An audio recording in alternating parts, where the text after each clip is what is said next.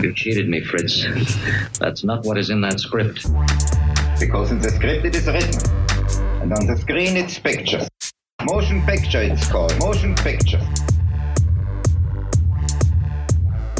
Wir fangen an. Herzlich willkommen zum 15. Lichterfilmfest und zum zweiten Kongress Zukunft deutscher Film. Wir werden uns jetzt ungefähr 90 Minuten über ja, die Zukunft des Kulturorts Kino unterhalten. Und vorweg noch mal eine kurze Kontextualisierung. Ähm, die meisten von Ihnen und euch wissen natürlich, worum es geht und warum wir hier sind. Der erste Kongress zur Zukunft des deutschen Films hat 2018 stattgefunden und ist eben hier beim Lichterfestival, initiiert vom Lichterfilmfest und äh, hat sich mit den Gedanken und Überlegungen zur Zukunft des Kinos und Films auseinandergesetzt. Daraufhin sind verschiedenste Publikationen, Podcasts und dann in den letzten zwei Jahren Online-Gespräche entstanden. Und nun halten wir wieder eine neue Publikation in Händen. Ich hoffe, Sie haben diese alle erhalten, vielleicht auch schon gelesen. Denn genau, die ist vor, ich würde mal einem halben Jahr oder so sagen, ist sie erschienen. Einige der hier Anwesenden haben auch daran mitgeschrieben. Und die ist auf jeden Fall sehr zu empfehlen, um das nochmal aufzufrischen oder daran anzuknüpfen, was wir hier heute diskutieren. Und ähm, genau, ich möchte als allererstes ganz kurz unsere PanelistInnen begrüßen, die ähm, ja, bei diesem schönen Wetter hier in diesem dunklen Saal sitzen. Also erstmal willkommen Alice Agnes Kirchner, Regisseurin, äh, hat äh, Politikologie und Theater studiert und ist Mitglied der Deutschen Filmakademie und Fernsehakademie. Daniel äh, Mörsner ist äh, Autor und Filmkritiker, hat Philosophie und Kulturwissenschaften studiert und setzt sich mit Medienkultur auseinander. Malte Hagemann, Professor für Filmwissenschaften in Marburg, setzt sich auch mit äh, Medienkultur, Medienbildung und Filmculture auseinander. Und wir haben noch einen leeren Platz, der wartet auf Max Linz, Regisseur, der auch Philosophie studiert hat. Ähm, an den Fall nochmal erwähnen, ist in Ordnung. Und zum Einstieg würde ich noch gerne einmal euch äh, bitten, dass ihr euch, in welchem Kontext bewegt ihr euch, hauptsächlich im Kino und was, was ist Kino für euch? Mit ein bisschen Jahren Distanz da drauf guckt. Ähm, und ich weiß eigentlich nur, dass das äh, was war, was mich direkt affektiv so äh, abgeholt hat und ja eigentlich verschlungen hat oder, oder einfach kontinuierlich äh, so in meine DNA übergegangen ist, dass man davon eigentlich gar nicht lassen kann. Ja. Und gut, ich beschäftige mich mit Film ähm, auf einer wissenschaftlichen Ebene. Also ich habe Filmwissenschaft studiert in Berlin, ähm, hauptsächlich bei Gertrud Koch. Ähm, und bin gleichzeitig sozusagen in den Filmjournalismus oder in die Kritik gegangen.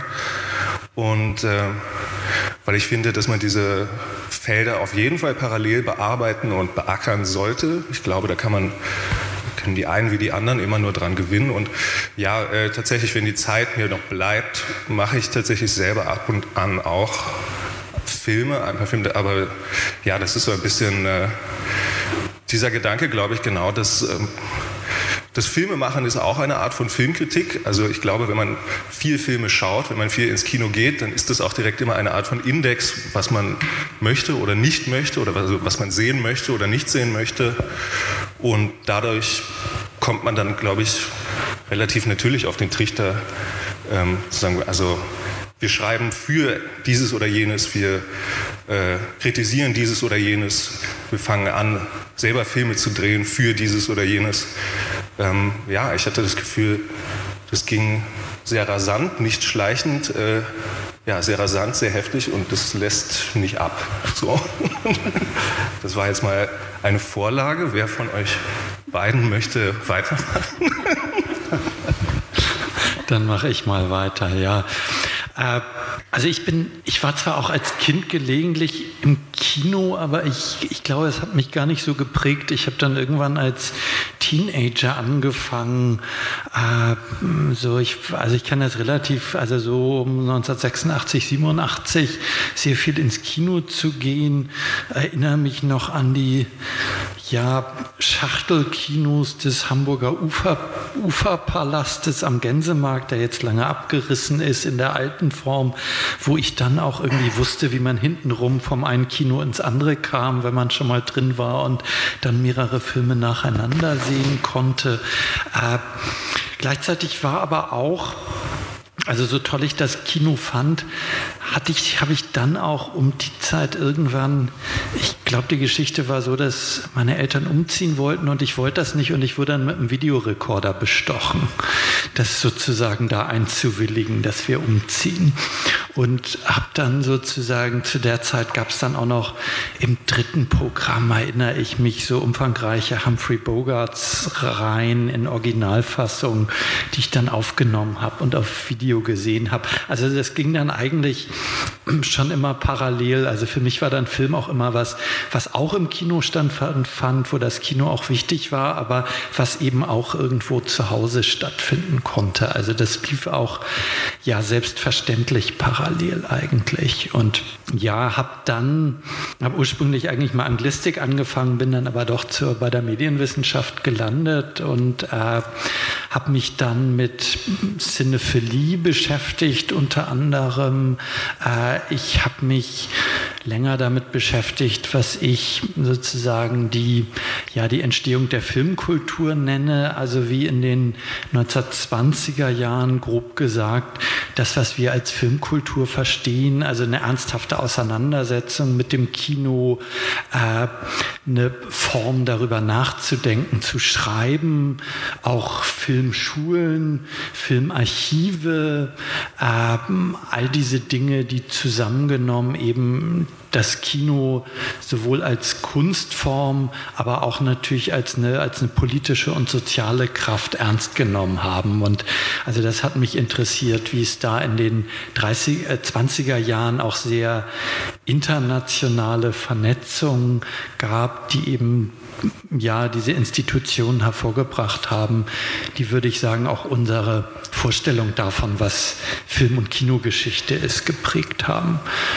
Und ja, heut, heute, also ich beschäftige mich zum Beispiel zurzeit auch relativ intensiv damit, was eigentlich mit dem Kino passiert, wenn es datenförmig wird und welche Spuren Filme als Daten hinterlassen. Also ich interessiere mich auch für digitale Methoden, was auch nicht unbedingt heißt, dass, die, dass man die Filme nicht auch im Kino sehen kann, aber was für Daten gibt es über Filme, wie kann man mit denen auch umgehen und vielleicht da auch nochmal auf andere Art Fragen stellen. Äh, indem man sozusagen all das, was zirkuliert, weil ich finde, was ja am Netz so toll ist, ist, dass da auch nochmal eine Film- und Kinokultur sich oder Film- und Kinokulturen, das muss man auch im, im, Plural nennen, sichtbar werden, die bisher für viele von uns wahrscheinlich gar nicht zugänglich oder sichtbar waren. Also, dass man ganz selbstverständlich da auch von anderen Leuten hört, äh, äh sozusagen, dass es sozusagen Formen von Mikrokritiken gibt und so weiter. Also all das äh, finde ich sehr spannend, aber ich ja, ich liebe das nach wie vor auch ins Kino zu gehen. Also und ich würde mich da auch Daniel anschließen, dass das sozusagen natürlich Teil, Teil der DNA wird. Und dass auch ja sowas wie der Lockdown dann schon sehr seltsam war. Also ich habe dann aber auch, wir haben dann irgendwie, ich glaube im Januar 2021 habe dann in einem Monat so, wir hatten dann irgendwie zufällig an Neujahr äh, Sunset Boulevard gesehen und haben dann gesagt, okay, jetzt gucken wir im, im Januar alle Billy Wilder Filme sozusagen. Und das also sozusagen dann natürlich zu Hause, weil man nicht ins Kino konnte, aber also ich finde das dann auch schön, wie man, also wie es sozusagen einerseits es das Kino als Ort noch gibt, aber das sich auch verlängert in, in andere Orte hinein. Weil für mich ist das Kino auch immer etwas, was sich selber auch entgrenzt, indem es uns auch affiziert, uns prägt, in dem, wie wir leben, uns bewegen, uns kleiden und so weiter. Also in dem Sinne ist für mich das Kino auch eigentlich sowieso eigentlich immer überall vorhanden. Und damit höre ich vielleicht mal auf. Ja.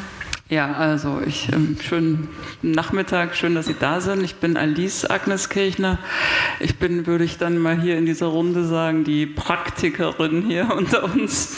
Also ich Kinofilm äh, gehabt, bin damit dann sowohl durch die Festivals als auch durch die Kinos getourt mit einem Dokumentarfilm Raulins Revier und mache das also seitdem immer noch, so könnte man das sagen, und betrachte äh, Kino sozusagen zum einen als Abspielort, aber eben auch als kulturellen Ort oder Ort der Begegnung. Also das äh, ist ja gerade mit einem Dokumentarfilm eigentlich fast schon die Pflicht, dass man dann gerne mitreist oder es auch gewünscht ist, damit ein Gespräch zustande kommt.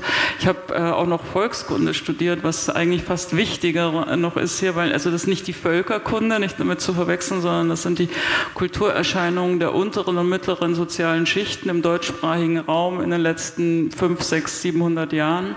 Und da war eben auch Kino in München mit dabei, als ich das dort studiert habe. Und äh, das fand ich eine ganz spannende Sache, weil Kino, und das ist es heute auch noch, ein sehr niederschwelliger kultureller Ort ist. Also es kostet nicht so viel wie ein Theaterbesuch. Äh, es ist auch eine andere, ein anderes Ambiente, sagen wir mal. Also es ist leichter, äh, ins Kino zu gehen mit einer Familie als äh, ins Theater, weil das schon mal erstens das Angebot für eine ganze Familie ist im Kino besser, aber auch der Ort. Er hat nicht so einen, ja, da muss man sich nicht schick unbedingt anziehen. Man kann sich irgendwie sein Popcorn mitnehmen, wenn man möchte oder die Cola oder das Bier und das macht was anderes, äh, wie man da hingeht und es ist preiswerter, es ist nicht, nicht unwichtig und ähm, je mehr ich das jetzt betrachte, auch in den letzten Filmen, mit denen ich auch äh, auf Kinotour war, umso wichtiger, da kommen wir aber vielleicht auch noch dazu, ist das Gespräch, das das ermöglicht, dass der Ort Kino eben auch das Gespräch in irgendeiner Form ermöglicht. Da, glaube ich, würde ich gerne in die Richtung auch ein bisschen denken, weil das ist das, was es eben, äh, klar, er wirkt auch äh, digital weiter. Ich gucke natürlich auch äh, und wenn mich da mal was interessiert und ich krieg's in keinem Kino, dann klar besorge ich das auch zu Hause. Aber an sich freue ich mich doch immer, wenn ich A, die Leinwand und B, das Gespräch in der Möglichkeit der größeren Runde habe. haben. Ja, danke. Das sind schon unglaublich viele Stichwörter, die wir wahrscheinlich gleich alle aufgreifen werden oder hoffentlich alle aufgreifen können. Ähm, ich wollte mich noch kurz vorstellen, das habe ich vergessen. Äh, ich bin Sarah Adam, bin Kuratorin, aber auch Kinobetreibende in einem Kollektiv und Mitglied des Hauptverbandes Cinephilie und in all diesen Funktionen habe ich mich auch in letzter Zeit so ein bisschen damit auseinandergesetzt, was äh, Kino ist, welche Räume es für audiovisuelle Medien gibt und bin dann auch als Praktikerin hier in der Rolle der Moderatorin, was ich gerade sehr, sehr fruchtbar finde. Und ich hoffe, ich kann das äh, gut ähm, moderieren und facilitieren. Und es geht ja auch darum, einen Diskurs äh, mit Ihnen und euch im Publikum anzustoßen. Und da möchte ich gleich erstmal ähm, auch so eine Frage in die Runde geben, denn du alles hast gesagt, Kino ist niederschwellig. In der Ankündigung zu diesem Panel steht, äh, die Krise des Kinos ist die Krise des öffentlichen Raumes, was mich so ein bisschen hat stutzig werden lassen, weil ich nicht weiß, ob ich das wirklich unterschreiben würde. Es geht um Kino als Kulturort heute. Da sind wir vielleicht alle schon eher derselben Meinung und ich würde vielleicht versuchen, diese Diskussion mit einer vielleicht ein bisschen provokanteren These zu starten, ähm, nämlich zu sagen, Kino ist gar kein öffentlicher Ort. Und da Sie und ihr euch ja alle darüber bestimmt schon lange Gedanken gemacht habt, ähm, gibt es vielleicht erstmal so eine Frage ins Publikum, dass ihr eure Hände hebt, je nachdem, ich rufe mal auf, wer ist denn von Ihnen und euch der Meinung, dass Kino ein öffentlicher Ort ist? Oh, sehr viele. Und äh, wer von Ihnen und euch ist der Meinung, dass Kino kein öffentlicher Ort ist? Genau, ich rebe jetzt auch mal meine Hand. Ich weiß es nicht. Genau, und äh, vielleicht fangen wir damit an, ähm, auch mit Ihnen und euch das zu diskutieren und können darüber vielleicht so einen Einstieg finden, ähm, was der Kulturort Kino für uns ist und ähm, wie wir die Zukunft des Kulturorts Kinos uns vorstellen. Dann fange ich vielleicht in dem Fall mal an.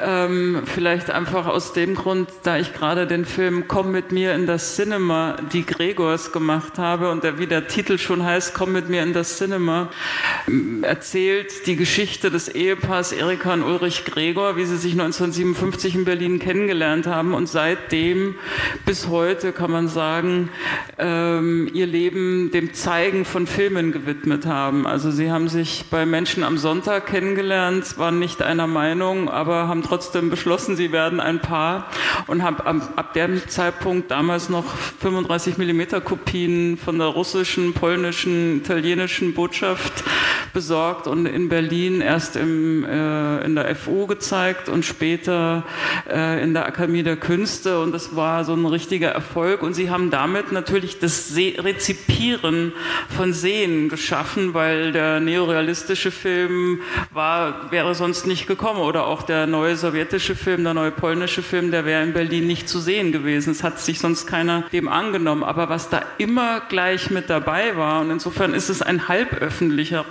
Würde ich sagen. Diese Veranstaltungen waren auch immer Begegnungsorte. Ins Spiel bringen von Heide Schlüppmann, die leider nicht hier ist, nämlich die der öffentlichen Intimität. Also so lautet ein Titel eines ihrer Bücher, was ich sehr glücklich finde. Also dass man einerseits eben öffentlich ist, aber gleichzeitig intim ist. Also das ist sozusagen, dass wir ja doch erstmal in unserer Wahrnehmung und der direkten Rezeption im Kino relativ alleine sind. Also wir verhalten uns ja nicht wie auf einem Rockkonzert, wo wir durch die Gegend hüpfen und, und mitsingen oder so.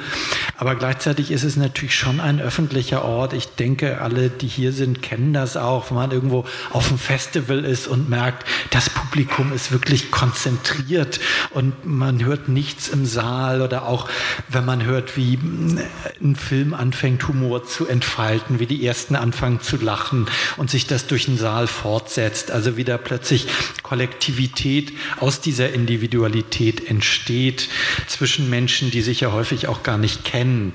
Also in dem Sinne denke ich, ist es natürlich auch immer so ein Raum, der ähm, ein ja Oszillieren ermöglicht zwischen, zwischen unterschiedlichen Zuständen auch, die wir haben. Äh, ich würde dir da total beipflichten und genau sehr gut, dass du äh, das Buch von äh, Frau Schüppmann noch mal ins Spiel gebracht hast. Also ich glaube eben auch diese, die Demarkationslinien von Öffentlichkeit und Intimität, wenn wir sie jetzt, also wenn wir das mal, äh, diesen Term aufgreifen wollen, die ja wälzen sich sozusagen lichtspielerisch permanent um, während ein, ein Film läuft. Und das kann von Einstellung äh, zu Einstellung passieren oder über den Lauf eines ganzen Films. Und also ganz klar, ähm, ich versuche jetzt gerade nochmal einen Bogen zu machen. Also ganz klar, einerseits, äh, das Kino ist, äh, Krakauer hätte es eben zum Beispiel auch das Obdachlosenasyl genannt.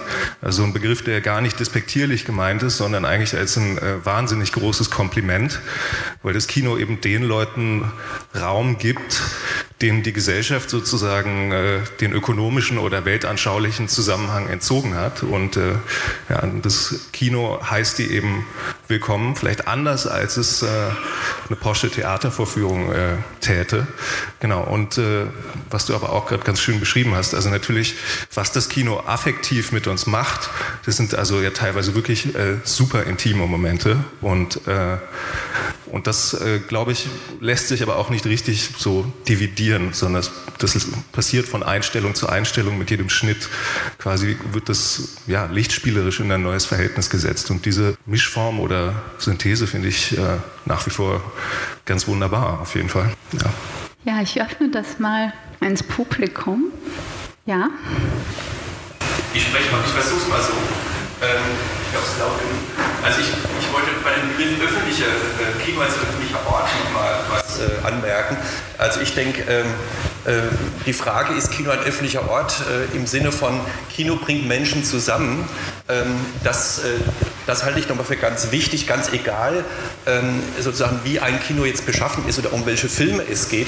Ähm, also wir haben ja, wir leben ja jetzt in Zeiten der, der Individualisierung, da würde ich mal sagen, da, da, äh, kommen wir nicht drum herum. Also das Kino ändert sich, aber was es immer noch ist und was ich, äh, was ich wichtig finde, äh, dass auch in einem, sag mal, in einem kleinen Ort ein Kino immer ein öffentlicher Ort ist. Also sozusagen oft der letzte, den es überhaupt noch gibt. Also wir haben in Hessen äh, viele kleine Orte noch und ähm, auch wenn die Leute vielleicht da jetzt nicht unbedingt immer ins Gespräch kommen oder das, was man unter, unter äh, einer Arthouse-Veranstaltung mit Regisseurgespräch versteht, aber es ist trotzdem, man kommt zusammen. Und also ich finde diesen, dieses Verständnis von öffentlichen Orten, die ja sonst wirklich immer mehr verloren gehen, äh, da hat das Kino, finde ich, weiterhin eine, eine, wichtige Bedeutung für die, für die Gesellschaft, als gesellschaftlicher Ort, auch als gesellschaftlicher Ort. Und das, finde ich, ist auch nochmal was, was ich als äh, bei der Diskussion, dass natürlich Kino sich verändert, dass auch die Bedeutung des Kinos durch, äh, äh, durch, durch private äh, Anbieter, durch, durch digitale Anbieter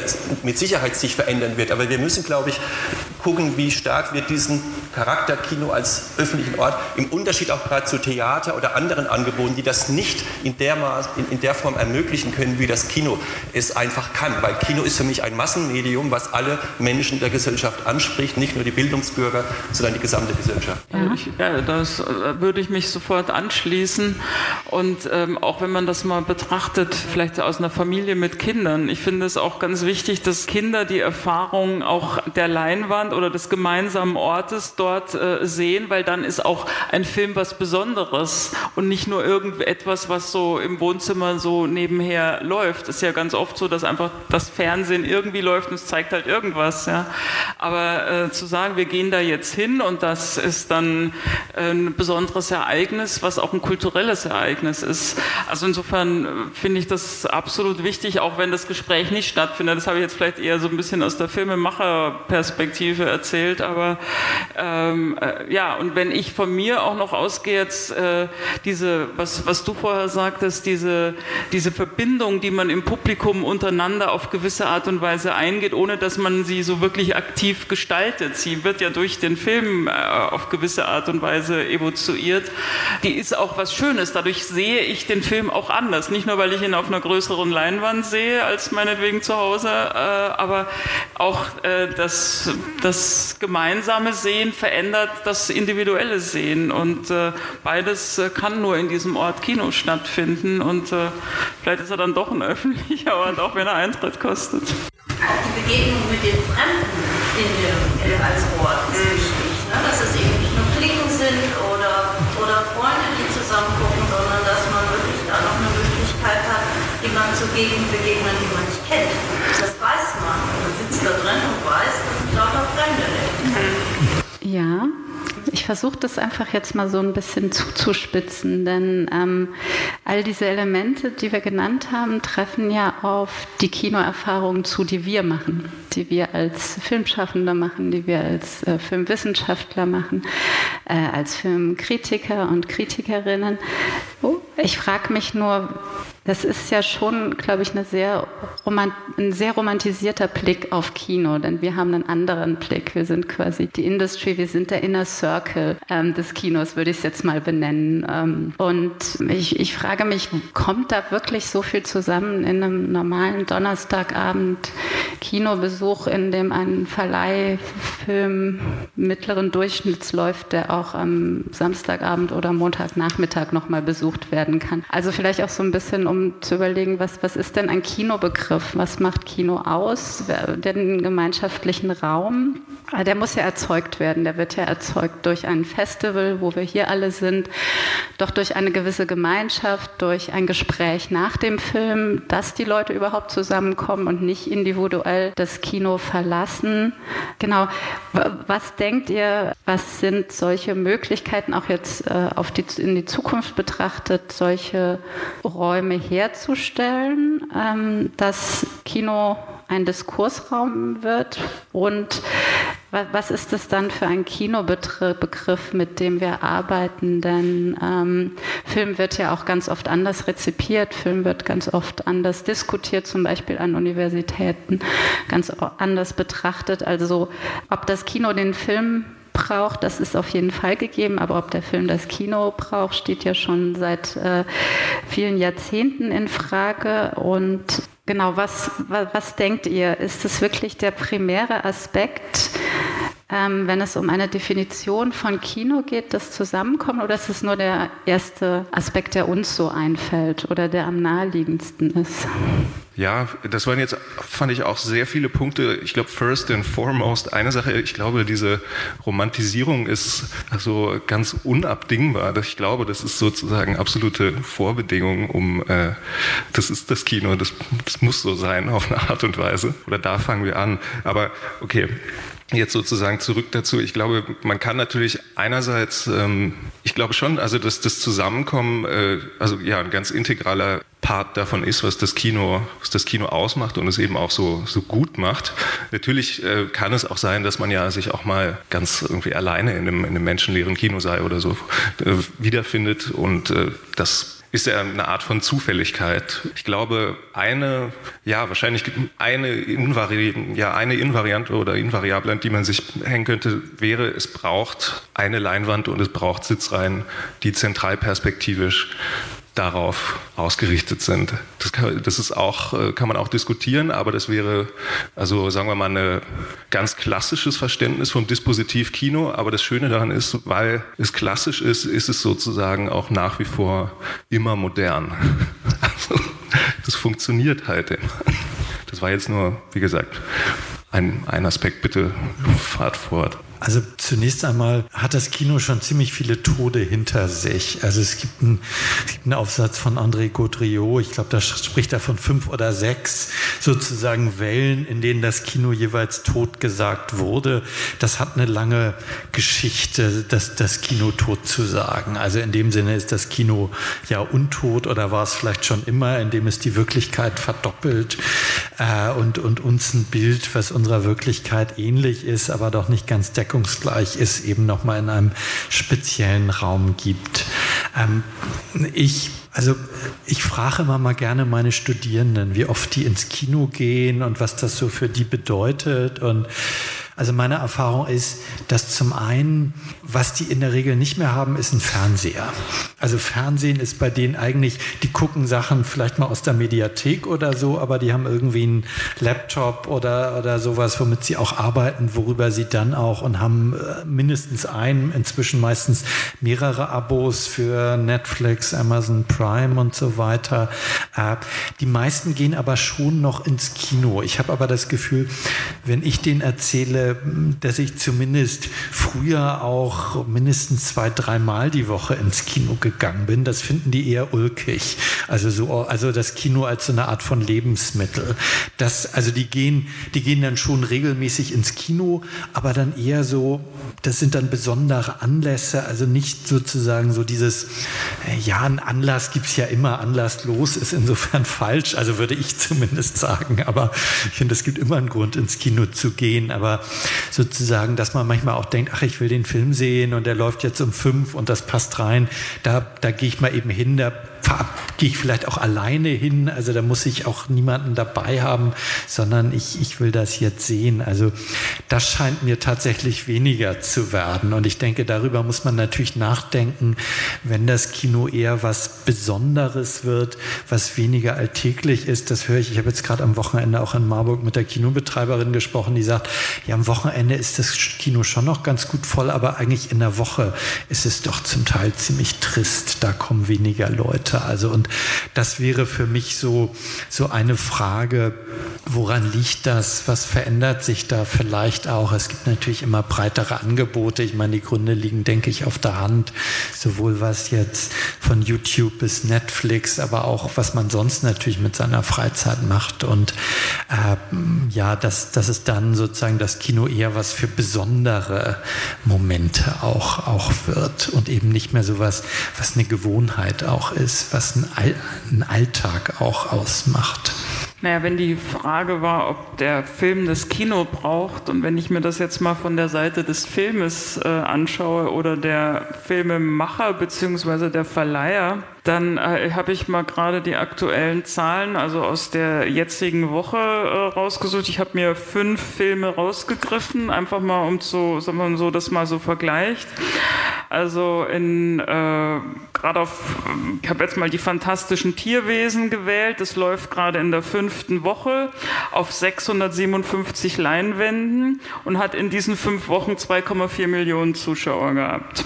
Da, zum Vergleich dazu, Rabie Kurnas gegen äh, W. Bush läuft in der zweiten Woche in 177 Locations und hat 47.000 Zuschauer gewonnen. Die werden natürlich noch mehr bekommen, aber das ist die Konkurrenz, in der man äh, im Kino bestehen muss. Und dann gibt es einen Film äh, Walter Kaufmann, Welch ein Leben, in der 32. Woche, im Augenblick in sieben Locations, von Karin Kaper im Selbstverleih betrieben, mit bisher 5200 Zuschauern.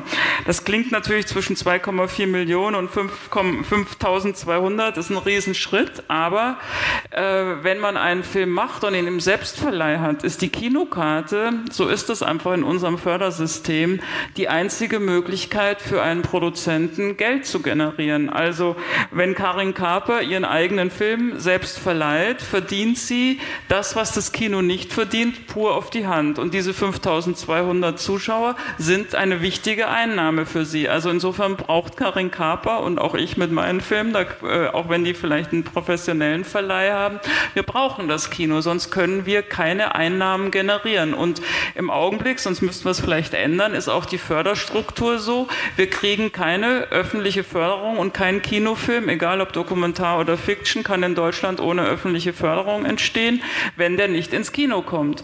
Also wenn wir sagen, das Kino findet so nicht mehr statt, brauchen wir eine andere Förderung oder wir haben diese Filme nicht mehr. Das, dann haben wir nur noch die Fernsehfilme oder die Netflix oder Sky oder wie auch immer. Also ich würde sagen, dass der Film oder der anspruchsvollere Film oder der ungewöhnlichere Film oder der Film, der eben nicht Mittwochabend oder Samstagabend in ein Fernsehformat passt, egal ob dokumentar oder fiktional, der braucht das Kino, weil sonst äh, gibt es keine Berechtigung mehr für ihn. Dann ja, kann man sagen, wir machen nur noch Festivalfilme, aber äh, letztendlich ist Film natürlich schon ein Massenmedium. Also ich hätte zumindest diesen Anspruch, da meldet sich schon die ganze Zeit jemand. Also der Film braucht ja den, das Kino nicht nur aus kommerziellen Gründen, er braucht es ja auch um aus Wahrnehmungsgründen. Also in, wenn ein Film in den Stream gekippt wird, ist er halt nach kürzester Zeit vergessen und hat überhaupt keinen Fußabdruck, sag ich mir, zurückgelassen. Ähm, er ist auch komplett abgewertet dadurch eben auch jetzt inhaltlich, auch nicht nur ähm, in dem, ähm, dass er jetzt eben auch weniger Einnahmen generiert, weil halt eben verschiedene Vertriebswege praktisch ähm, jetzt nicht mehr stattfinden dann dort. Findet dann halt einfach auch nicht mehr richtig statt. Er ist auch, äh, was dem auch kein großer Wert mehr beigemessen wird, weil er eben ja eben im Stream so eine, so eine kostenlos Verfügbarkeitsgefühl vermittelt, wie das schon schon bei einer DVD schon so, wenn man einen Stapel von DVDs bei sich neben dem Fernseher liegen hat, dann ist es halt irgendwie nicht mehr so, äh, dass dieses Gefühl da, ich lasse mich auf den Film ein oder der liegt dann halt da und dann nehme ich ihn halt oder guck mal rein oder auch nicht. Also das ist eben auch, man hat auch gar nicht mehr die Aufmerksamkeit, die man halt in dem Film, so wie das äh, im, Kino hat, wie es vorhin auch sehr schön über die Architektur beschrieben wurde. Ein Film, der vorne stattfindet, zu dem man möglicherweise sogar gefühlt, nicht nur gefühlt aufschaut, so wie ich jetzt hier zu euch auf, auf zur Leinwand aufschaue ähm, und wo ich mich körperlich drin ausrichten muss, wo ich mir die Zeitfenster nehmen musste, einen Weg auf mich nehmen musste, dorthin zu kommen. Das hat in einem dunklen Raum sitze, nicht in einem hellen Wohnzimmer, wo nebenbei noch irgendwie plötzlich ein Anruf kommt oder ich aufs Klo gehen muss oder sonst irgendwie was. Also das ist eine völlig, völlig andere Wahrnehmung und von daher auch überhaupt nicht zu vergleichen und es gibt einfach kein Heimkino. Immer, das ist ein, ein komischer Werbebegriff, der verwendet wird von Leuten, die halt irgendwie Fernseh gucken und sich das schönreden wollen. Ja, der Begriff des Heimkino ist natürlich auch wirklich sehr, sehr, sehr interessant. Ähm, ja, ich überlege gerade, äh, wollen wir äh, das so ein bisschen weiter aufnehmen und vertiefen? Also Kino als Plattform für Film, ähm, Kino als Plattform für Diskurse und Aufmerksamkeit. Ähm, Kino, das ist ja auch das, ähm, was jetzt hier angemerkt wurde, ist nochmal eine andere Aufmerksamkeit für einen Film auch, als wie wenn er jetzt äh, in den Stream gekippt ist, finde ich eine sehr schöne Formulierung. ähm, ist, ähm, denkt ihr, also ich würde schon sagen, das ist wahrscheinlich eines der essentiellen Elemente, dass das Kino dem Film Aufmerksamkeit gibt und eben nicht nur eine Plattform ist, wie es jetzt äh, digitale Streamingdienste sind, sondern eben durch die Räumlichkeit und durch den Diskurs schon nochmal was ganz Besonderes herstellt. Ähm, in der ähm, ersten Runde hatte jemand von euch Atmosphäre gesagt. Ich glaube, es war, ich weiß es nicht mehr, wer von euch das. Ich habe es mir aufgeschrieben, Atmosphäre, aber vielleicht wollen wir an der Atmosphäre, an der Plattform und an der Aufmerksamkeit dem nochmal kurz Aufmerksamkeit widmen. Gut, äh, die Aufmerksamkeit im Kino ist ja sozusagen, ähm, es ist auf jeden Fall eine ganz andere als äh, natürlich, also wie wir durch, ja, wie du das auch ganz schön beschrieben hast, finde ich, wie wir durch unseren Alltag gehen, den bestreiten mit all, also seinen Widrigkeiten. Äh, Im Kino ist, glaube ich, ja, die Art, wie wir rezipieren, eine, die vielleicht auch sogar den Begriff Aufmerksamkeit äh, ein bisschen auch sogar sprengend, aber im besten Sinne halt, weil ähm, das Kino eben ja auch äh, tatsächlich zerstreut und das auch in dem besten Sinne. Also alles, was uns, äh, also wie es bei Benjamin heißt, also Massenpsychosen, all das, was sich aufstaut an, also an Hässlichkeiten, die man im, im Alltag, im Realitätsprinzip also so ansammelt. Und ich glaube eben, äh, um, vielleicht kann man es darauf runterbrechen, äh, es ist auch eben eine Art von Mischverhältnis, genauso wie die öffentliche Intimität, also ein Mischverhältnis von Aufmerksamkeit und Zerstreuung oder vielleicht Aufmerksamkeit äh, wie so eine Art ganz anderer Natur, die auf einmal wird man ganz sensibel für,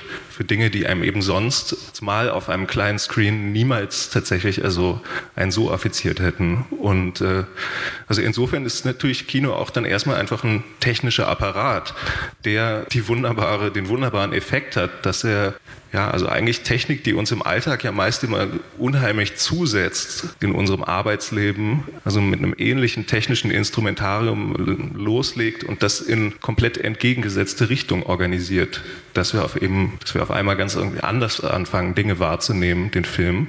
Und das hat natürlich auch auf jeden Fall, also es ist nicht nur aufregend, sondern es hat auch, glaube ich, etwas sehr Heilsames.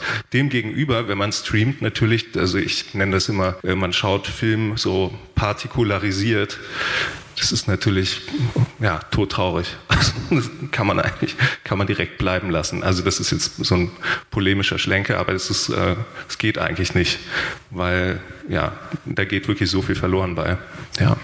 Ja, also ich, ich würde dir da absolut zustimmen, äh, sozusagen, weil vorhin dieser Plattformbegriff fiel. Also ich, also wenn Kino nur Plattform wäre, dann wäre Kino, glaube ich, überflüssig. Also das ist sozusagen so ein Begriff, da zieht's, da läuft's mir doch etwas kalt den Rücken runter, weil der natürlich eine bestimmte Form der Ökonomisierung vor allem meint, wo einfach Dinge bereitgestellt werden, also wie das eben in der Platform Economy mit Fahrt Taxifahrten, Apartments, äh, was auch immer mit allem geschehen kann, ohne dass man eigentlich noch ein Interesse daran hat, was da passiert. Und ich denke eben diese, ja, diese, dieser Ort, wo man zusammenkommt. Und also ich denke auch, ich finde immer auf den Plattformen, da gucken dann zwar auch ganz viele Leute, da kommt eine neue Serie und die gucken die dann, aber die gucken die alle so leicht versetzt und natürlich dann alle zusammen wieder einzeln, während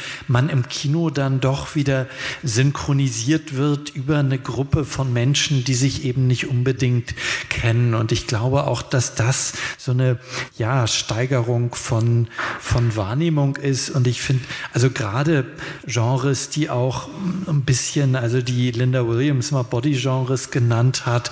Also Action, Horror, Melodrama, die sozusagen Gefühle hervorrufen können. Also sie nennt auch, auch Porno noch sozusagen, die immer auf eine direkte Affizierung das, das abstellen, finde ich, sind natürlich Genres, die auch wahnsinnig spannend sind mit dem Publikum, mit dem größeren Publikum zu sehen, weil man mit denen auch irgendwie zusammen reagiert, also sich erschreckt.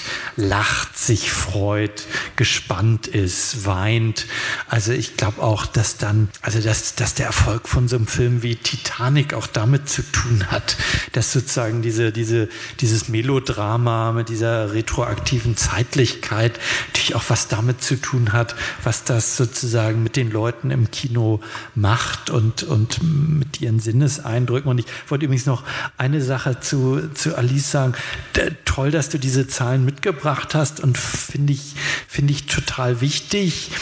Ich finde aber gleichzeitig ist natürlich auch, das Kino kann natürlich auch nur leben, wenn es auch die Tierwesen und The Batman und sowas ich will die gibt. Nicht kritisieren, nur, ne? Genau, nee, nee, weiß ich auch, sozusagen. Aber sozusagen, dass wir all diese unterschiedlichen Facetten, die das Kino hat, dass, dass man diesen Reichtum, diese Diversität, und das ist auch das Problem, was ich auf Netflix habe, dass ich das Gefühl habe, ich fange da manchmal Serien an und nach drei Folgen langweilt mich das so gnadenlos, weil ich das Gefühl habe, es ist so durchformatiert und da kommt nichts, woran auch sich meine Wahrnehmung auch mal stören kann, also vielleicht auch mal Anstoß nimmt, sondern das ist alles so glatt gebügelt im, im Hinblick und so optimiert auf, auf so eine Konsumierbarkeit, die dann zwar die, die Zeit totschlägt, aber im Grunde wenig zurücklässt. Okay, jetzt höre ich mich schon wieder so also, pessimistisch.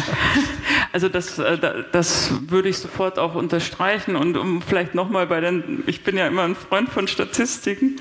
Also ich habe äh, gezählt in der, in der jetzt gerade vergangenen Woche sind in 100, in 1723 Kinos 441 Filme gelaufen. Das ist ja ein Wahnsinn, wenn man sich das mal vorstellt. Also wie viele unterschiedliche Filme zwischen ähm, meinetwegen hier Herrn Kaufmann und äh, äh, Spider-Man und den fantastischen Tierwesen oder die Schule der magischen Tiere, eine deutsche Version der fantastischen Tierwesen, würde ich mal sagen. Also das, äh, also das Kino ist nach wie vor eine Erfolgsgeschichte, weil es in der Lage ist, sowohl zu einem Film, der jetzt in vielen Kinos läuft oder auf vielen Leinwänden zu sehen ist, ein meinetwegen Titanic oder die fantastischen Tierwesen oder Spider-Man oder äh, James Bond, ein gemeinsames Erlebnis innerhalb der ersten, sagen wir mal, fünf Wochen zu schaffen, aber eben auch eine Langzeitwirkung äh, von einem äh, politischen Film äh, über 32 Wochen, der dann, wie wir vielleicht so sagen, tingelt. Also ich finde, jedes Mal schafft es aber eine Gemeinschaft und eine andere Rezeptionsmöglichkeit. Und während man vielleicht über äh, Spider-Man jetzt nicht unbedingt zu viel reden muss, sondern ein gemeinsames Erlebnis hatte und das irgendwie, sagen wir mal, bombastisch fand, das geht ja auch nur im Kino. Das geht zu Hause, egal wie groß die Leinwand zu Hause ist, geht das überhaupt nicht so. Also das hätte überhaupt nicht die gleiche Wirkung. Und mit Freunden würde man sich auch nicht unbedingt zu Hause verabreden, um Spider-Man zu gucken. Also das äh, äh sind unterschiedliche Bedürfnisse, die aber alle diese Kinos erfüllen können. Also eigentlich ist, die, ist das Kino eine ziemliche Wunderwaffe. Ich wollte noch mal hinzufügen, ja, tatsächlich ähm, Quality TV, also diese, ich finde, da ist der Begriff auch wirklich mal angebracht, die Reproduktion des Immergleichen, also diesen uniformen Look von Streaming-Serien und so weiter. Also äh, in den 50ern hat sich Truffaut über ein Qualitätskino, was halt super fade, langweilig und ästhetisch tot war, aufgeregt. Also ich glaube, dieses Urteil kann man auch, wenn man möchte, ganz gut auf ja, Streaming und Serien und so weiter äh, applizieren. Und ich finde, das ist gar nicht so kulturpessimistisch. Dann bringe ich die kulturpessimistische Perspektive nochmal rein. Ähm, also ich finde es ganz toll, wie viel Begeisterung für Kino hier in diesem Raum ist und äh, welche tollen Aspekte hier wir hier ähm, sehr affektvoll und auch relativ intuitiv, glaube ich, herausarbeiten.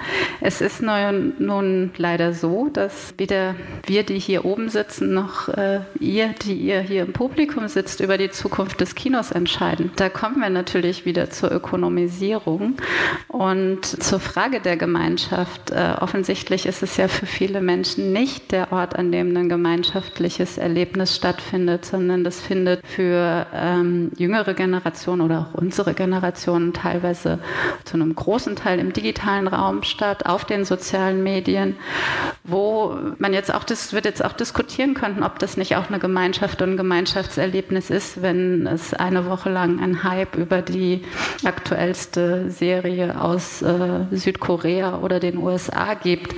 Und ähm, die Digitalität steht eben im Raum, sie steht vor uns, sie ist bei uns jederzeit und ähm, sie ist auf jeden Fall eine starke Konkurrenz zum Kino. Und wenn wir jetzt über die Zukunft des Kulturorts Kino nachdenken, wie, wie denken wir das zusammen mit digitalen Medien, digitalen Formaten, digitalen Öffentlichkeiten, würde ich jetzt sogar behaupten? Ähm, und was gibt es da für Perspektiven? Also ich versuche jetzt auch in der letzten halben Stunde die Perspektiven jetzt so ein bisschen herauszukitzeln von uns, aber auch gerne von euch und Ihnen. Ja, Schaff, schaffen wir es mit so einem, ich, ich bin jetzt sehr polemisch, so einem romantisierten, ritualisierten Kino, schaffen wir es da, die Zukunft des Kinos ähm, irgendwie zu denken und den Kulturort Kino zu erhalten? Ähm, genau, jetzt weise ich nochmal darauf hin, äh, Daniel, du hattest mhm. ja auch dann von äh, Klaus Lemke zitiert, der gefordert hat, Kino müsste 24 Stunden am Tag laufen. Das ist ja dann wieder ein ja. anderer Kinobegriff. Also es gibt verschiedene ja. Denkweisen, ähm, den jetzt eher klassischen Kinobegriff ja. aufzudröseln. Ähm, anders zu, damit eben dieser. Kulturort überleben kann in seinen ganz verschiedenen Kulturtechniken, die du ja auch schon herausgearbeitet hast, Alice. Ja, das sind vielleicht mehrere Eckpunkte. Ich kann für meinen Teil sagen, dass ich das auf jeden Fall ähm, erstmal auch total legitim finde, dass man, äh, gerade wenn man über so etwas wie Kino spricht, dass man ähm, bei möglichen Plänen oder, oder Visionen oder wie man das gerne hätte für die Zukunft, dass man sich da schon erstmal ein bisschen von seiner eigenen Kinosehnsucht leiten lässt. Also weil das ist irgendwie, finde ich eigentlich nur fair enough sozusagen.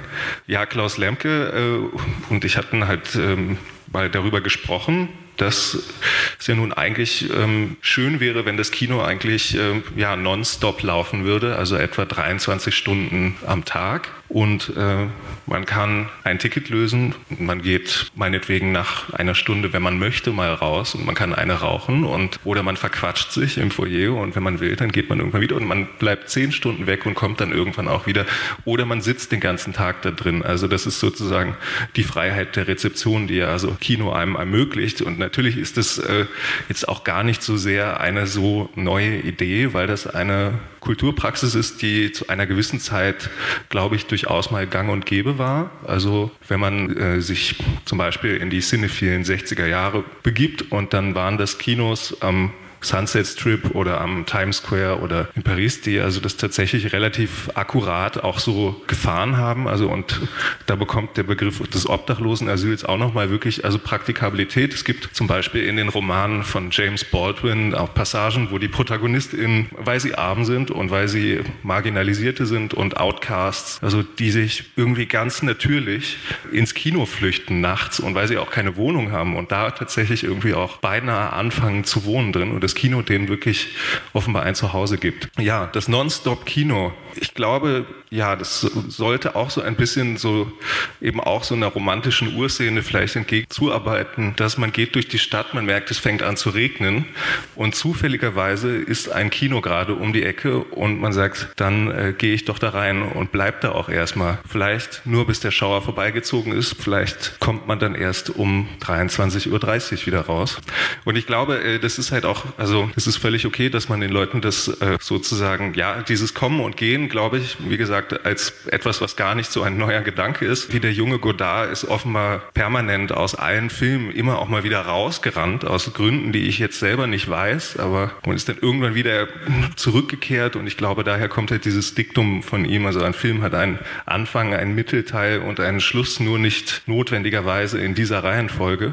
Und äh, das kann natürlich auch eine ganz interessante Art von äh, Filmbildung sein, einfach wenn, wenn man jetzt, wenn es sich um jemanden wie angehende FilmemacherInnen handelt und so weiter. Ich glaube jedenfalls, dass das sehr viel Freiheit lassen kann und ermöglichen kann. Realpolitisch habe ich jetzt gar kein Paper, was ich da irgendjemandem äh, in die Hand drücken kann, weil äh, ja ich das recht und billig fand, dass man oder wir, wie Klaus und ich damals darüber gesprochen haben, dass man sich erstmal ein bisschen von vom Wünschen halt leiten lässt, weil das Kino ist ja nun auch Wunscherfüllung auf eine Art und Weise. Ja, deine Wünsche? also, weil ich glaube, genau, realpolitisch werden wir das heute definitiv nicht lösen, aber die Wünsche und die Überlegungen sollten wir doch noch hier ähm, präsentieren und gemeinsam überdenken. Naja, ich, also ich habe natürlich auch nicht die Lösung, also die, die hat wahrscheinlich niemand. Ich denke, dass natürlich in so einer zunehmend fragmentisierten oder, oder singularisierten Gesellschaft, wie das Andreas Reckwitz nennt, ein Kino vielfältige Allianzen eingehen muss. Also, dass man sozusagen immer weniger, ich sag mal einfach, na, wir, wir programmieren jetzt die neuen Filme und zeigen die, sondern Kino, glaube ich, ist mein Eindruck, funktioniert immer dann gut, wenn da, wenn man Allianzen eingeht mit Gruppen, die eh schon existieren, die Interesse an bestimmten Themen haben.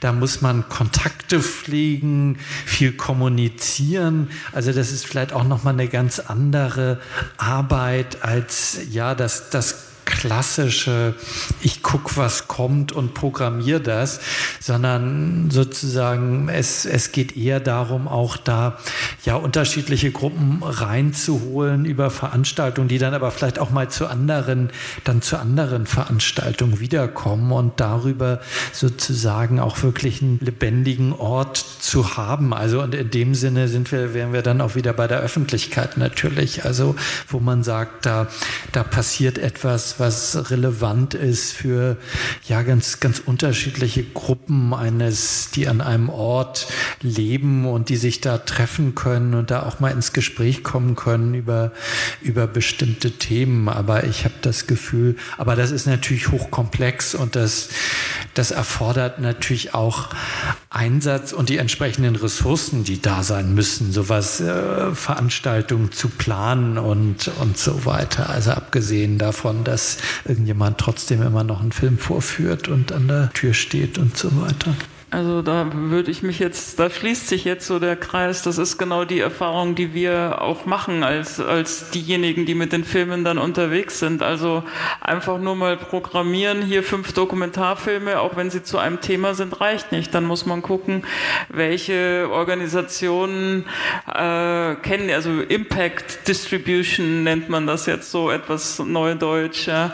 Also äh, ich kann nur ein persönliches Beispiel erzählen. Ich habe einen Film gemacht auf auf der Jagd, da geht es um Jäger und äh, aber auch, äh, wie ist denn das irgendwie, haben wir denn überhaupt Natur oder ist das nicht Land- und Forstwirtschaft, was wir da haben, nur weil es grün ausschaut, ist es denn Natur? Fragezeichen. Das habe ich relativ früh den ganzen, den Vorständen der Jagdverbände gezeigt. Die fanden den Film interessant und die sind eine straffe Organisation. Also die haben dann sozusagen gesagt, okay, wir interessieren uns dafür, wir machen das in unseren Foren bekannt.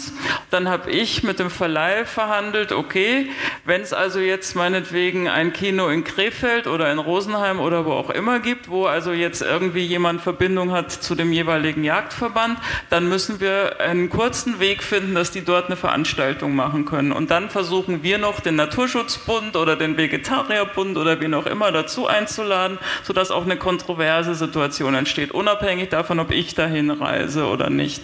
Und das hat erstaunlich gut funktioniert. Also das äh, hat äh, Leute wieder ins Kino gebracht, die das letzte Mal irgendwie beim Abitur der, im, im, Kino waren. Die waren dann ganz begeistert und sind dann auch mal wieder ins, ins aber das ist natürlich das Beste. Da muss dann derjenige, der das Kino oder diejenigen, die das Kino vor Ort betreiben, dann dranbleiben mit Newsletter und so. Das ist irrsinnig aufwendig. Ähm, es braucht eigentlich die völlige Power von ein, zwei Personen, um das so am Laufen zu halten. Und es ist ein neues Berufsfeld. Also wie auch immer, ich weiß noch gar kein Wort dafür, wer das ist. Das klassische Berufsfeld der kommunalen. Ja, genau. Aber die, aber die kommunalen Kinos brauchen natürlich eigentlich dafür wieder etwas mehr Geld, weil das, was da ist, das wissen, also wir hier wissen das sicherlich im Raum, reicht natürlich nicht aus. Dann muss da eine andere Förderung her, weil, oder weil es ja eine Person mehr braucht oder eine halbe zumindest, die das dann äh, so dauerhaft auf dem, auf dem Laufen hält. Und es geht ja bei den Filmemachern los. Wir sollen mehr Fotos liefern, wir sollen das machen, wir sollen das machen, damit man schon eine sogenannte Community bildet, bevor der Film überhaupt fertig ist. Dass wenn das dann alles klappt, ist das der beste Weg. Aber der, der, der überfordert auch eine kleine Crew von drei, vier Personen, die so einen Film dann in, letztendlich im Drehprozess macht, natürlich auch. Ja, das ist, das braucht neue, neue Wege. Aber ich glaube, dass es gibt diese großen Megaproduktionen, wo man mit der ganzen Familie bestenfalls hingeht. Und es wird diese, sagen wir mal, thematisch in Anführungszeichen kleineren Filme, aber vielfältigen Filme gehen auf den, in den vielfältigen Orten der kommunalen äh, Kinos oder der Programmkinos meinetwegen. Und das äh, gilt es aber real, realpolitisch, glaube ich, zu bespielen, sonst sind sie nämlich irgendwann weg. Also die meine, hier nochmal zu meinen Zahlen, die Kino, die Kinos seit, also ich mache das ja nun seit 30 Jahren, auch wenn ich damals noch Studentin war, die Anzahl der Kinos, nicht unbedingt der Leinwände, hat sich halbiert in der Zeit. Also das darf man natürlich auch nicht. Also das Kino ist nicht gestorben, aber es hat sich reduziert. Und wenn wir nicht, wenn wir wollen, dass es nicht verschwindet, müssen wir es institutionalisieren, damit damit die, nicht nur die Megaproduktionen eine Chance haben. Also ich muss jetzt leider von der Philosophie weg, weil ich würde darunter leiden, wenn es das nicht mehr gäbe. Nicht nur als Filmemacherin, sondern auch, weil ich gerne ins Kino gehe und mir dann diese Filme dort ansehe. Da bin ich Rezipient und Produzent sozusagen. Ja, das ist ja schon mal eine, eine, tolle Forderung, die wir jetzt hier schon mal festhalten, das Institutionalisieren. Und ähm, genau, realpolitisch natürlich, realpolitisch natürlich ähm, die Filmförderung und die Förderung, auf die wir jetzt ähm, Detail ähm, hier keine Zeit haben einzugehen, aber das wird natürlich noch im Zuge des Kongresses hier intensiv diskutiert, was es da eben auch an finanziellen Mitteln und fördertechnischem Umdenken braucht. Ähm, ich würde noch mal gerne darauf eingehen, was du gesagt hast, diese ähm, ja, ich würde jetzt mal sagen, äh, du hast das Impact Distribution äh, ist das Wort, habe ich auch gerade erst neu gelernt. Aber die, ja, das Kinofilme und jetzt sage ich mal Kinofilme und damit wahrscheinlich auch Kino beworben werden dass ähm, über Film geredet wird, eben dann nicht nur an dieser einen Vorstellung, wo die Filmemacherin anwesend ist, sondern eben generell im Feuilleton, und jetzt schaue ich dich, Daniel, so ein bisschen an, aber auch in der Wissenschaft. Also das ist ja ein großer Teil dessen, was wir auch unter Kino verstehen. Es ist ja nicht nur die Vorstellung auf der Leinwand, es ist ja auch der feuilletonistische, es ist der wissenschaftliche Diskurs und es ist der Diskurs, der direkt ähm, ähm, nach der immanenten Kinoerfahrung teilweise stattfindet. Und der wiederholte Diskurs auch über Filme, da sind wir dann wieder eher bei der Filmwissenschaft. Könnt ihr da aus eurer Perspektive nochmal eine weitere Perspektive aufmachen vielleicht. Also auch mit dem zum Beispiel, wie, wie fühlst du dich, Daniel? Du schreibst du, ich weiß, dass du schreibst und ich lese auch einiges, aber ich mir ist es jetzt gerade nicht bewusst, ob du nur über ähm, neu erscheinende Kinofilme schreibst oder auch über Repertoire. Wie ist da dieses Verhältnis für ähm, dich? Schreibst du über Filme, die auf Streaming-Plattformen erscheinen? Ähm, das musste ich sicher auch mal machen. Ich mache es aber, glaube ich, nicht gerne. Klar, und es geht, ja, wie soll man sagen, also das Feld, das, wenn man es so nennen möchte, das Filmjournalismus oder Feuilleton, gut, man schreibt über Sachen, die neu herauskommen. Ich finde es aber auch vor allem immer wichtig, über Dinge zu schreiben, die eben vielleicht gerade nicht neu herauskommen. Also wenn ich, wie ich vorhin mal sagte, also das Kino gibt halt sozusagen den Klassen auch einen Raum, die also den die Gesellschaft eigentlich ihren ökonomischen und weltanschaulichen Zusammenhang und die Basis entzogen hat. Man kann das auch äh, auf die Filme anwenden. Also ich glaube, es ist immer wichtig, auch über äh, die Filme zu schreiben, die sozusagen mal historisch oder ökonomisch äh, übervorteilt wurden und nicht irgendwie ihr, ihr historisches Telos äh, so richtig gefunden haben und äh, die aber ja trotzdem noch da sind irgendwie. Und äh, ich glaube, es ist äh, auf jeden Fall, glaube ich, auch immer sehr wichtig, gewisse Dinge, die eben sich historisch so nicht verwirklichen konnten, äh, äh nochmal neu mit der Gegenwart äh, tatsächlich kollidieren zu lassen. Ja. ja, das gefällt mir im Grunde gut, diese Kollision der Vergangenheit mit der Gegenwart. Also weil ja uns, uns Film auch immer etwas gegenwärtig macht, uns ganz buchstäblich etwas vor Augen führt. Und ich Also ich versuche das auch durchaus natürlich auch an der, an der Universität nochmal bestimmte Dinge in andere Zusammenhänge zu stellen, auch die, die Vergangenheit, also die Historizität des Gegenstandes auf um, jeweils eigene Art, also über bestimmte thematische, vielleicht auch Anordnungen, sich das nochmal anders anzuschauen. Äh, und ja, ich denke, ich meine, es geht natürlich darum, im Grunde an, an möglichst vielen Orten vielleicht auch diesen Reichtum, diese Diversität auch der, der Vergangenheit und Gegenwart und Zukunft des Kinos immer wieder sichtbar zu machen und uns und anderen vor Augen zu führen. Also, weil nur darin besteht die Lebendigkeit. Gleichzeitig glaube ich auch, dass ein bestimmter Teil der Kinokultur wird in Zukunft zunehmend stark staatliche Unterstützung brauchen. Das, das ist einfach so. Also da glaube ich, ist man auch ein bisschen naiv, wenn man sagt, naja, das, das wird schon irgendwie von selber funktionieren.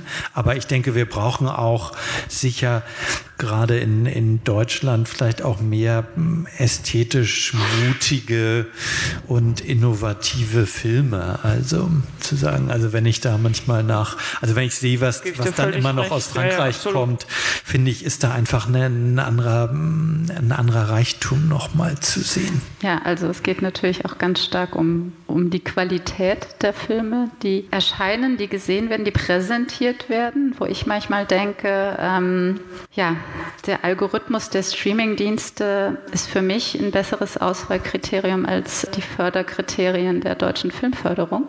ist einfach Tatsache. Also da würde ich, äh, das ist natürlich äh, Fakt. Also jeder, der schon mal einen Förderantrag gestellt hat, weiß, äh, dass es dann oft irgendwie auf den kleinsten gemeinsamen Nenner hinausläuft, weil so viele Leute, sowohl das Fernseh Fernsehredakteure als auch wer auch immer da, bis man einen Film finanziert hat, hat man irgendwie, muss man 20 Leute im Boot haben. Und äh, wir haben leider nicht die äh, Kultur wie in Frankreich, dass so gesagt wird, wir vertrauen dem jetzt mal oder der, das ist eine gute Idee, deswegen wollen wir das, dann mach doch. Nee, ich habe hier noch eine Idee, meine Idee, ach, könnte das nicht anders sein?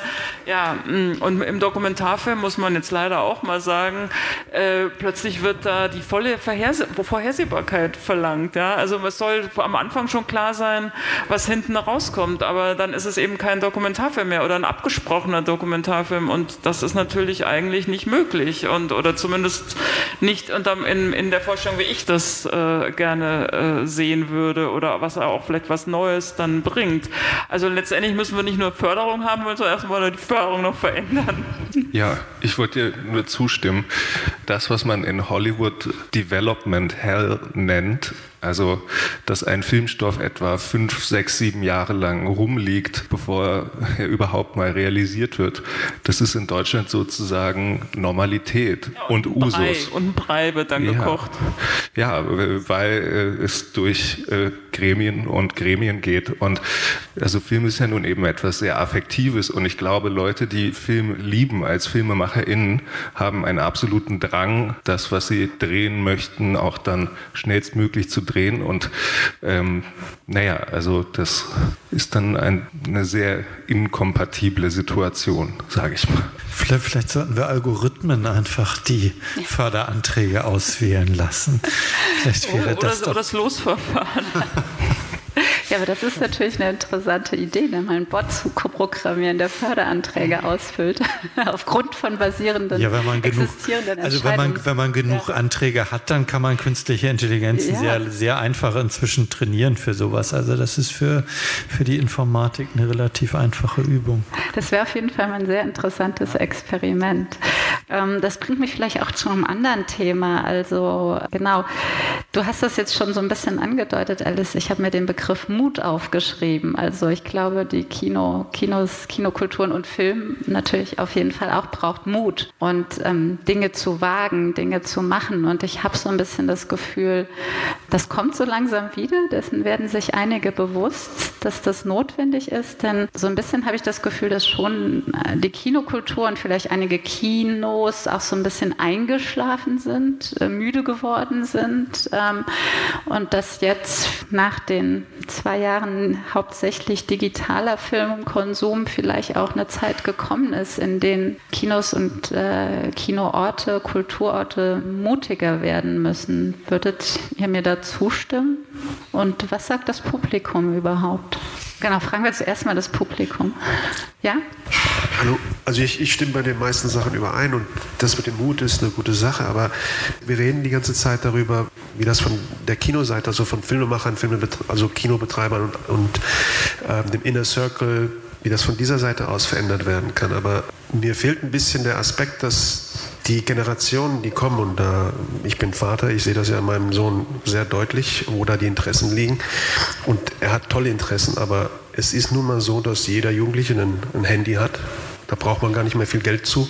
Auch jetzt nochmal dazu, dass so ein Ticket nicht viel kostet. Amazon Prime kostet die Hälfte von einem, von einem Kinoticket und man kann sich da unendlich viel äh, Content anschauen. Natürlich ist das was ganz anderes, aber erklärt das mal einem Jugendlichen, der eben nicht aufwächst mit Kinokultur. Und das ist wahrscheinlich die Mehrheit heutzutage. Wenn ich zu meinem Sohn gehe und möchte gern und, und will da ein bisschen pushen, kriege ich dann das Gegenteil zu hören. Hör doch bitte auf damit. Ich bin ja schon froh, wenn er mit mir ins Kino mal ab und zu geht. Vergessen wir ein bisschen die Seite, dass es da auch Faktoren gibt, die wir gar nicht kontrollieren können und, und da versuchen zu pushen, wo man gar nicht pushen kann.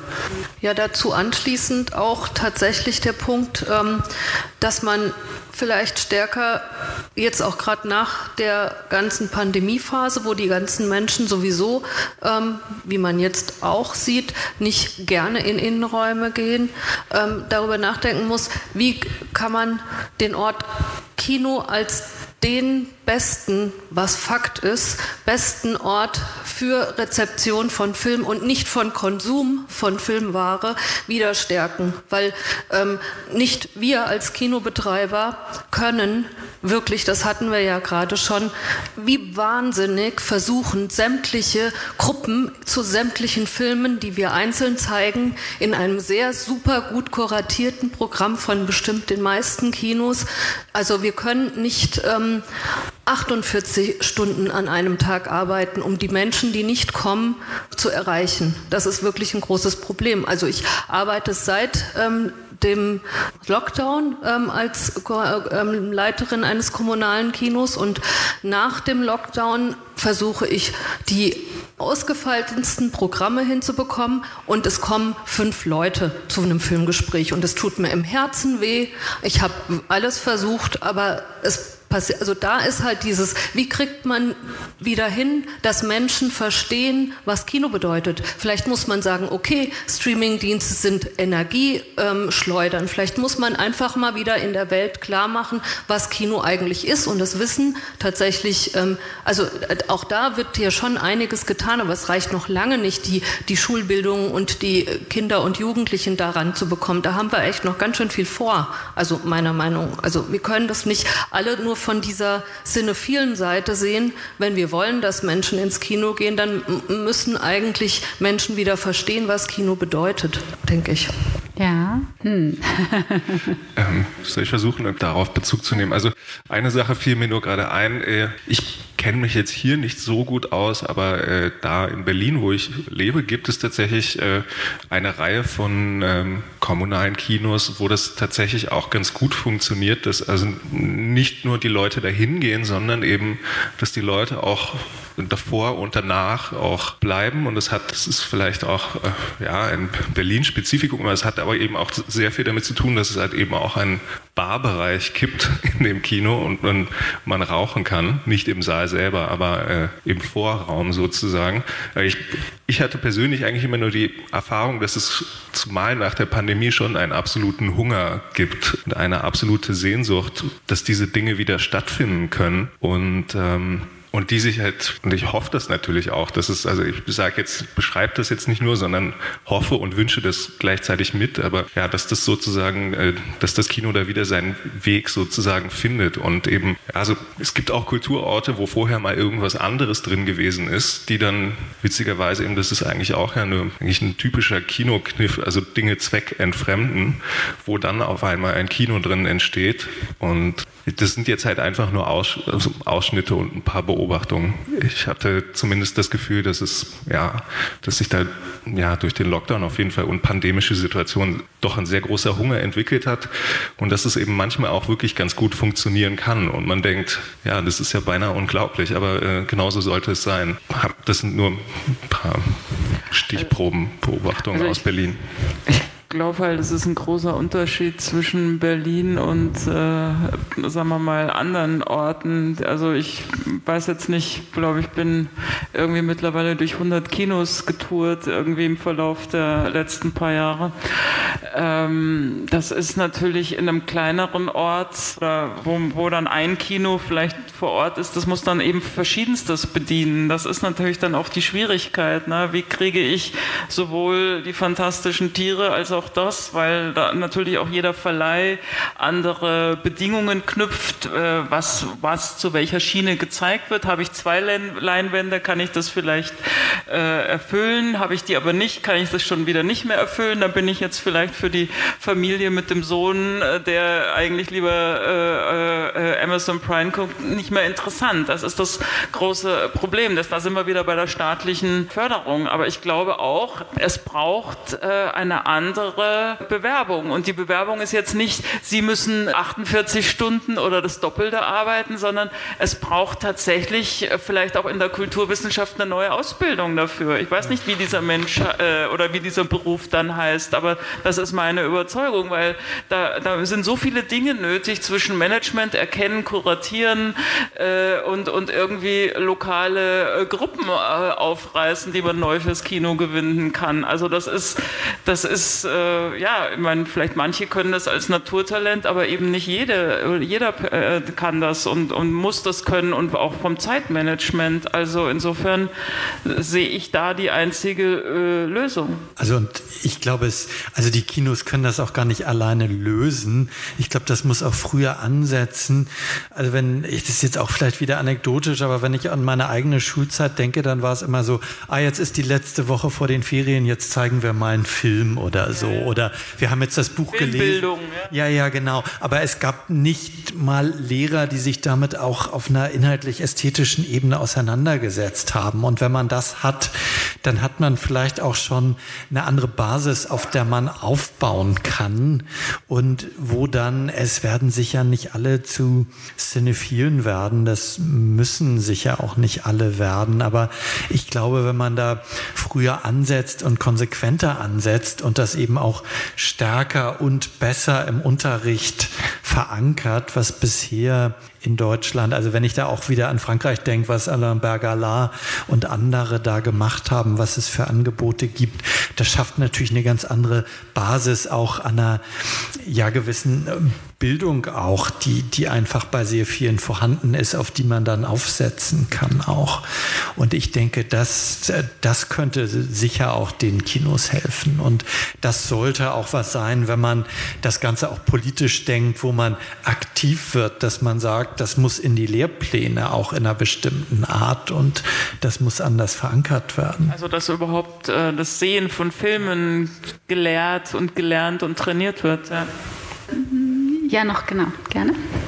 Also ich will da vielleicht auch noch mal eine kleine Lanze für die Provinz ähm, brechen. Also es ist nicht nur so, dass in Deutschland sich immer alles auf Berlin und vielleicht noch München und Hamburg irgendwie konzentriert, sondern tatsächlich haben sich ja jetzt gerade auch in den letzten zehn Jahren, wo so die cinephile Bewegung in Deutschland nochmal gefühlt nochmal besonders stark in Bewegung kam, einige Zentren in der Provinz gebildet, wo, wo Unglaubliches passiert. Also einmal hier in Frankfurt ist es zum Beispiel sehr, sehr ähm, anschaulich, auch an dem Filmmuseum zu bemerken, wie sich das verändert hat, jetzt durchaus sich mit dem Astana international in Berlin messen lassen kann, was dort an, an Sachen wie jetzt beispielsweise das Terza Visione oder ähnliche Veranstaltungen vollständig ausverkauft, äh, im Hochsommer stattfindende 60er Jahre italienische seltene Kopien von italienischen Genrefilmen, vier Nächte lang jede Vorstellung ausverkauft. Ähm, aus ganz Deutschland reisen die Leute hierher, um das zu gucken. Es entsteht hier in den Programmkinos gerade in Frankfurt einige spannende Sachen, die sich jetzt ja auch etwas neu zusammenschließen und auch wildere Dinge machen. Und das ist ja auch vorhin schon mal immer angeklungen, dass jetzt auch etwas mit dem Eingeschlafenen, was früher so Arthouse hieß und sich immer mit der Zielgruppe gealtert ist und immer nur noch Filme gezeigt hat mit älteren Leuten, die irgendwie in die Toskana oder nach Indien fahren und ein Hotel aufmachen, sich also auch sehr mainstreamige Filme gemacht haben, praktisch auf diese Zielgruppe hin gealtert ist, dass die jetzt auch wieder sich trauen, irgendwie wilderes Programm zu machen und ähm, mit Konventionen zu brechen. Und da ähm, Hunger danach entsteht eben, dass hier auch ähm, was passiert und das passiert eben durchaus auch in der Provinz, auch in kleinen Orten wie beispielsweise Konstanz, Zebra-Kino, ein kleines kommunales Kino, das, das gelingt mit der Uni dort ähm, total junges Publikum anzuziehen und kleine Horrorfilmfestivals im Herbst am Bodensee machen da unten, die total gut besucht sind oder alle so verschiedene Sachen. Nürnberg muss man unbedingt auch nennen in dem Zusammenhang, was Comkino und da Filmhaus leisten. Unfassbar, was da passiert, auch was an filmhistorischer Arbeit geleistet wird, was für große Archive da aufgemacht werden, Hofbauerkommando etc., was da passiert. Ganz, ganz toll. Und da kommt auch einiges in Bewegung und ja, spüre ich auch, auch in so einer verschlafenen Stadt wie Stuttgart, aus der ich komme jetzt beispielsweise, dass auch da langsam der Hunger entsteht und ähm, da kommt was auch in Bewegung. Da will ich auch durchaus in, ermutigen, weiterzumachen und genau auch sich davon seiner Liebe treiben zu lassen und nicht so sehr ähm, aus dem, was man immer nur so in Social Media oder so liest. Ja, das äh, ist ein total guter Übergang, weil wir müssen jetzt so langsam zum Schluss kommen. Aber genau, ja, Mut, Liebe, Enthusiasmus, Begeisterung und die ist ja in diesem Raum auf jeden Fall zu spüren für das Kino. Ich würde jetzt gerne abschließend noch mal kurz von euch hören und zwar ähm, um, um jetzt wirklich positive oder sagen wir so, überhaupt Ideen, Visionen ähm, für den Kulturort Kino zu entwickeln für die Zukunft. Ähm, was würdet ihr euch denn wünschen, was für eine Wahrnehmung von Kino jüngere Generationen haben oder bekommen? Und was, was müsste dafür getan werden? Denn das haben wir jetzt ja eben so ein bisschen auch herausgearbeitet. Die Zukunft des Kulturorts Kinos ist, glaube ich, eine gesamtgesellschaftliche Aufgabe. Das kann nicht weder die Kinobetreibenden noch die Filmschaffenden noch die FilmwissenschaftlerInnen können das alleine lösen, sondern es ist wirklich was, was die gesamte Gesellschaft betrifft. Ähm, und genau, was, was wünscht ihr euch für die Wahrnehmung von Kino für die Zukunft?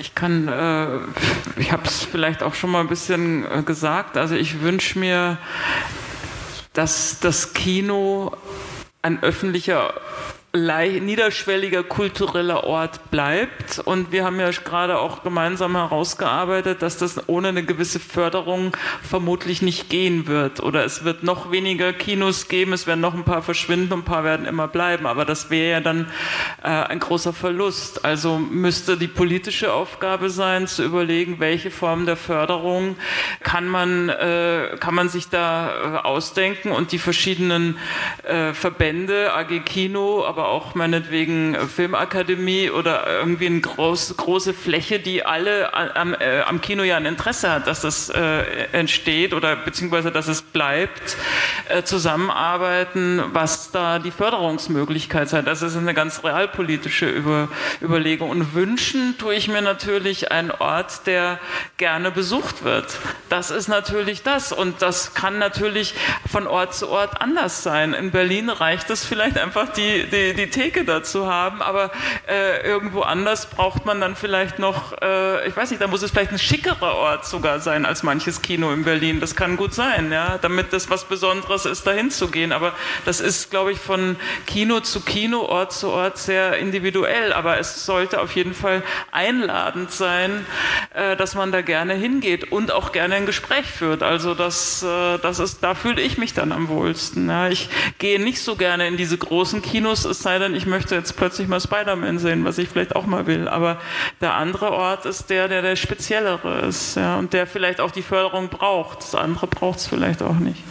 Ja, ich, also ich glaube, viel ist ja auch schon gesagt worden, aber ich denke, also ich, ich wünsche mir ein Kino, was, was lebendig bleibt, was sozusagen sowohl in die Vergangenheit wie in die Zukunft schaut, aber natürlich auch auf, auf die Gegenwart, in, in der wir leben, dass das neugierig bleibt und auch neugierig macht was auch durchaus mal provozieren kann, was, was ausprobiert, also was nicht sozusagen immer schon berechenbar ist, sondern, sondern im besten Sinne sozusagen ja nicht nie ganz auszurechnen ist vielleicht auch die Historie nicht vergisst. Ja. Also dass ja. diese Reihen und zu verknüpfen. Also ich glaube, es wird immer so von Kuratieren gesprochen, aber was bedeutet Kuratieren? Kuratieren bedeutet ja sinnvolle Zusammenstellungen, die sich ergänzen, die sich befruchten, die ungewöhnlich sind. Das wünsche ich mir natürlich auch. Ja, ich kann mich dem nur anschließen. Also ich möchte und wünsche mir, dass auf den unterschiedlichsten Ebenen da dem Kino zugearbeitet und äh, zugeschrieben und, und zugedreht wird, äh, dem entgegenkommt und eben auch, ja, äh, das Natürlich auch, dass äh, vor allem auch also Leute äh, einfach nachwachsen, Generationen, die natürlich auch eine unbedingte Lust haben, tatsächlich selber Film zu machen und das auch dann zu tun, um sich das im Kino anzuschauen und das auch betreiben, als hinge quasi das eigene Leben davon ab. Und da muss ich auch beifügen, ich glaube, Geld und Förderung spielt da in dem Fall auch gar nicht so eine große Rolle. Ich glaube, äh, ja, wichtig ist nur, dass man das als etwas versteht, wovon tendenziell das eigene Leben von abhängt. Und dann gelingt es auch. So. Eine Sache vielleicht nur, also ich bin auch überzeugt, dass das alles gehen wird. Also das Kino als Kulturort, Kulturpraxis oder Kunstform hat ja sozusagen einen wahnsinnigen Überlebenswillen oder ein Talent dazu, den es quasi, wie ich immer gern sage, so als große Erzählung all den kleineren Erzählungen, die es so in sich trägt, ja scheinbar so direkt äh, geborgt zu haben scheint. Also totgesagte Leute tauchen wieder auf, leben plötzlich doch länger. Verstorbene steigen aus ihren Gräbern raus und irgendein Boxer bekommt zehn Treffer an den Kopf und er kann das Match aber doch noch so rumreißen. Irgendwie. Also diese, diese klassischen Geschichten, also diese kleinen Geschichten des Kinos, ich glaube, das ist äh, Kinogeschichte als große, funktioniert ganz ähnlich. Und das ist vielleicht ein optimistisches Schlusswort. Ja, darauf habe ich natürlich gehofft und wir alle, dass wir hier optimistisch herausgehen und viele tolle Pläne schmieden, wie die Zukunft des Kinos aussehen kann. Ähm, genau, einladend ähm, ist es hier auf jeden Fall gewesen. Ähm, ich danke ganz herzlich dem Lichterfilmfest für die Einladung zu diesem Panel. Ich danke euch PanelistInnen, Alice Agnes Kirchner nochmal, Daniel Mörsner und Malte Hagemann, dass ihr da wart und möchte gerne damit enden, ähm, dass wir jetzt uns ins Kino denken, denn Max Linz, der äh, vierte Panelist, ist leider, hat es leider nicht mehr hierher geschafft, ähm, wie zu sehen war. Den können Sie aber heute Abend im Kino sehen, nämlich wenn sein Film L'État et Mort läuft. Und deinen Film können wir auch noch sehen. Magst du uns das nochmal sagen? Ja, also heute Abend um 20 Uhr im Filmmuseum läuft Komm mit mir in das Cinema. Äh, die Gregors, äh, was die, sagen wir mal, Kinogeschichte aus 100 Jahren und Zeitgeschichte Geschichte aus 70 Jahren Lebensgeschichte aus weiteren, äh, also Erika und Ulrich werden jetzt 90 bzw. 88 Jahre und es ist so ein Rundumschlag mit, ähm, und äh, mit 40 Filmausschnitten, also da bin ich ganz stolz, dass wir das geschafft haben, die wirklich äh, die Rechte zu klären. Also alles ist verwendbar und ähm, vielleicht, weil ja hier sehr viele Sinne, viele Menschen sind, ich habe Erika und Ulrich Gregor gebeten, zu jedem dieser 40 40 Filme eine Mini-Annotation zu schreiben. Das ist sehr lehrreich, sehr unterhaltsam.